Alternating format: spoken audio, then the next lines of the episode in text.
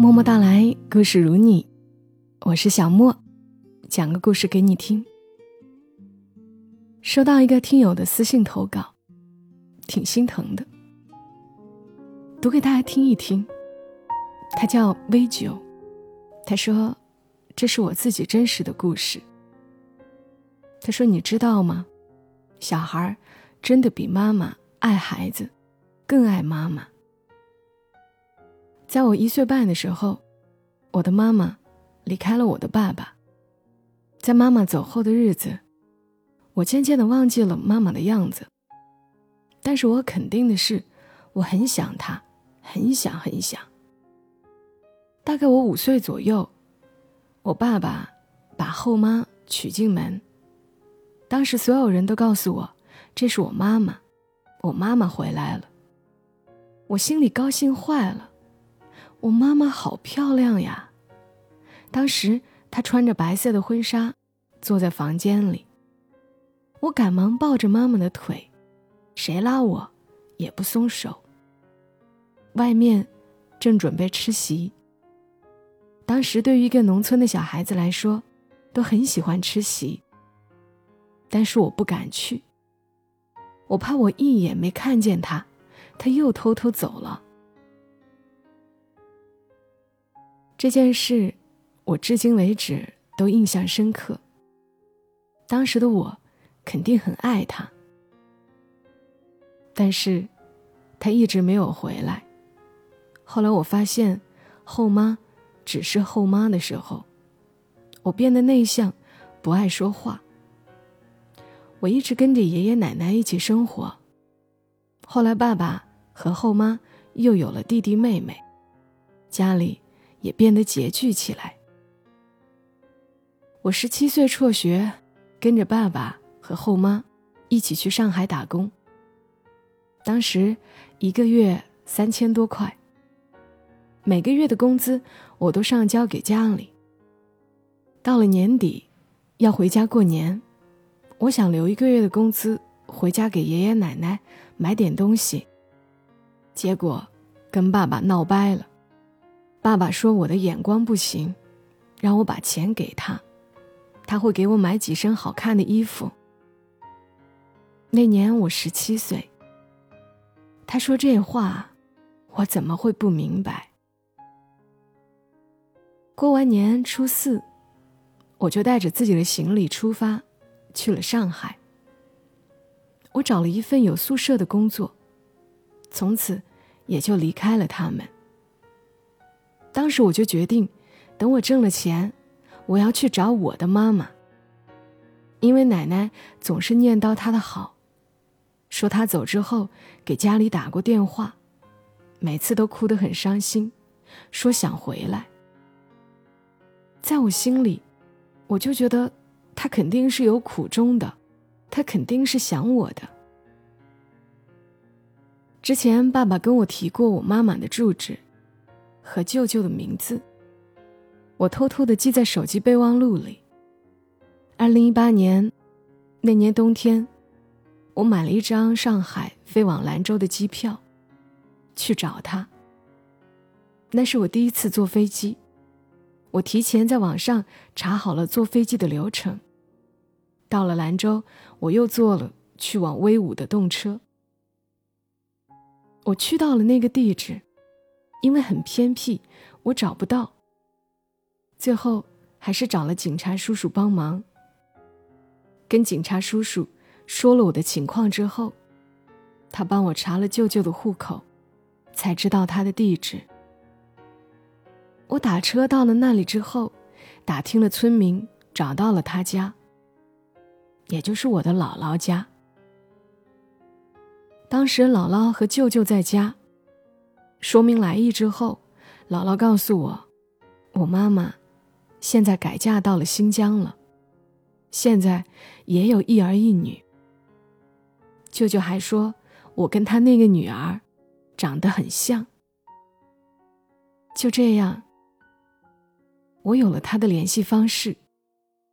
舅舅跟他打视频，我看到了他，他一直哭，不说话。我当时也紧张的说不出话，后来从姥姥口中得知，她因为离得远，没办法回来看我。我也没待多久，就回了上海。其实我那个时候是特别伤心的。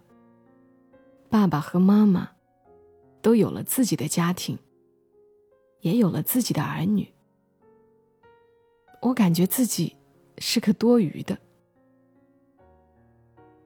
晚上回到住的地方，躲在被窝里，哭得一塌糊涂。我一直跟着爷爷奶奶一起生活，很少有跟爸爸妈妈在一起的日子。也许没人能体会到我有多渴望爸爸妈妈。我觉得我要比他们爱我。更爱他们。看到这位听友的私信，我想起自己，也想起身边知道的一些人，还想起了电影《我的姐姐》。我当然知道，多数情况下，孩子是更爱父母的。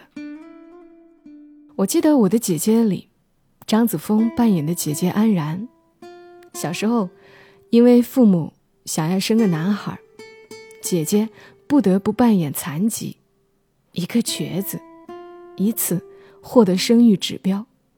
甚至在检查人员撞破姐姐身体健康的真相时，父亲对她一顿暴打。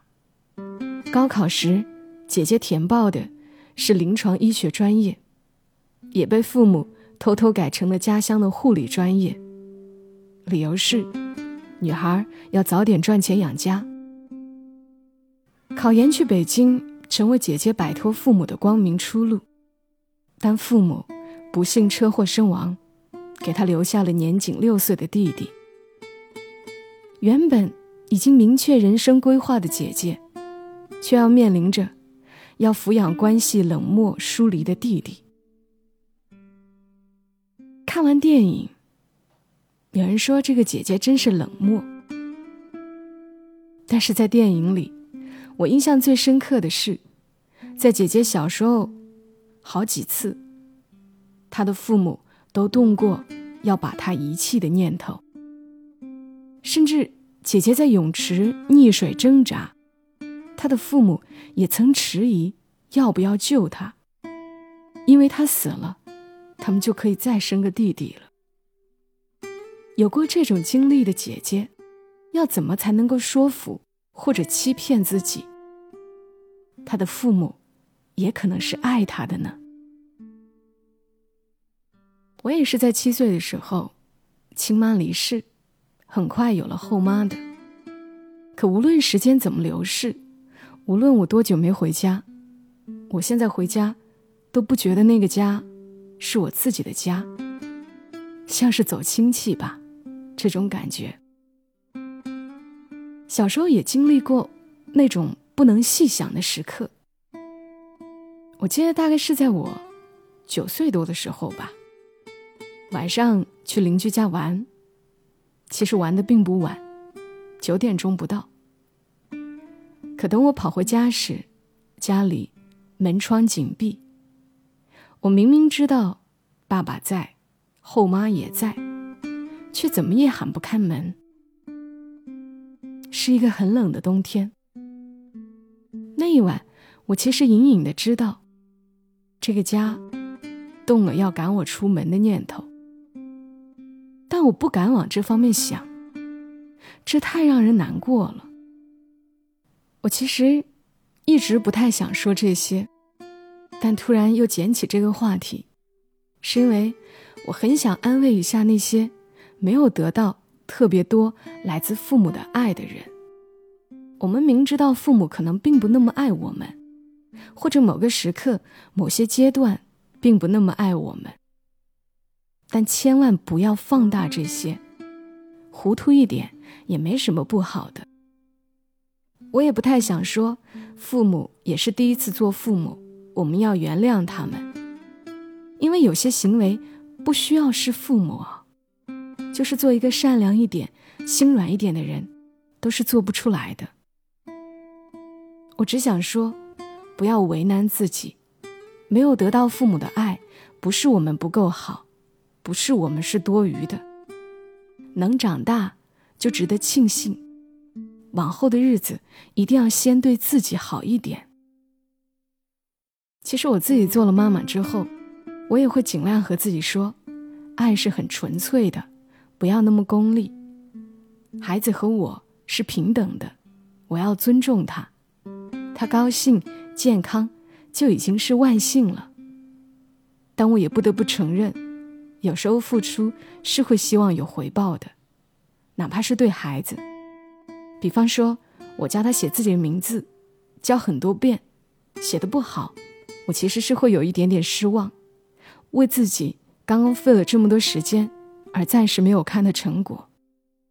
他会写了，我又觉得，啊，我刚刚教他的这一阵是值得的，就是会不自觉的带有目的，他听话一点，努力一点，优秀一点，似乎就要更爱一点。但我的孩子呢？以后怎么样？我不知道。起码现在，他只要我开心，那就是最好的妈妈。我有问过他，如果给妈妈打分，最高分一百分，那她能够给我打多少分？她说一万分。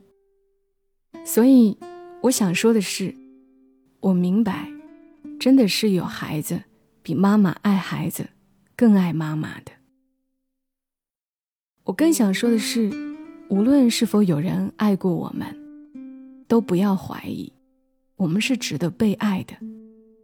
谢谢 V 九的私信，谢谢你对我的信任。希望往后的日子，你多爱自己一点，别委屈自己。我们今晚节目就到这儿吧，祝你也好眠。小莫在深圳，和你说晚安。